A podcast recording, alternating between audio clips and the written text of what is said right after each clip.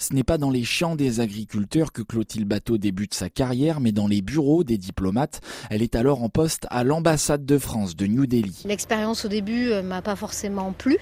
Euh, le milieu ne m'a pas forcément convenu, en tout cas moi à l'époque qui j'étais. Du coup, j'ai eu l'occasion euh, de pouvoir aller sur le terrain en direct dans les villages, et c'est vraiment là où j'ai eu un déclic de me dire mais en fait c'est ça que je veux faire, c'est comme ça que je veux agir. À 23 ans, Clotilde s'engage dans la campagne pour le droit à la terre en Inde. Elle marche à côté de milliers de paysans qui réclament des droits, un tournant qui l'amène à rejoindre Sol, une ONG cofondée par son père, qui vise à revaloriser la place plus que délicate des agriculteurs dans la société. Ce sont des populations qui vivent majoritairement dans la pauvreté. Et puis bah, euh, ce, constat euh, de suicide massif euh, de paysans, que ce soit donc en Inde ou en France. Du Sénégal au Chili, l'ONG forme les paysannes et les paysans à l'agroécologie, une manière de mieux gérer leurs ressources naturelles, de maximiser leur rendement et d'augmenter donc leur rémunération.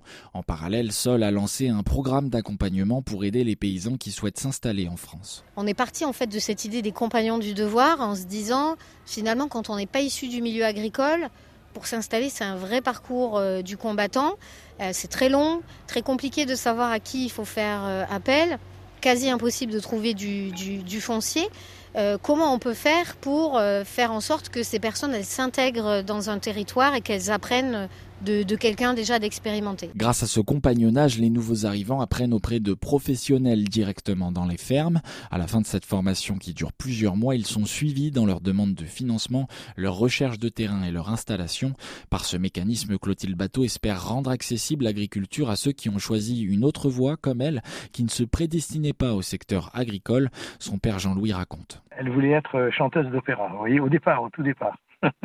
Et elle a suivi d'ailleurs le conservatoire à Toulouse. Le milieu de l'opéra, c'est pas comme le milieu de l'ambassade, mais euh, c'est une compétition. Et la compétition, ça, ça n'intéresse pas. À 39 ans, Clotilde Bateau a laissé derrière elle son rêve d'opéra, mais continue toujours de donner de la voix.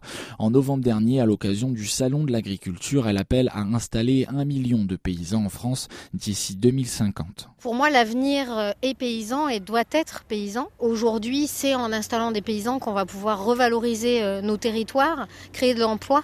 Euh, c'est, ce sont les nouveaux paysans qui s'installent aujourd'hui, qui innovent le plus et qui sont en capacité de répondre au changement climatique parce qu'ils innovent énormément et aussi parce que souvent ils font le choix de, s'installer sur des modèles qui vont protéger euh, notre planète et la rendre finalement plus viable et avec des modèles plus justes pour tous. Depuis son lancement en 1980, l'ONG Sol a accompagné près de 100 000 paysans à travers le monde.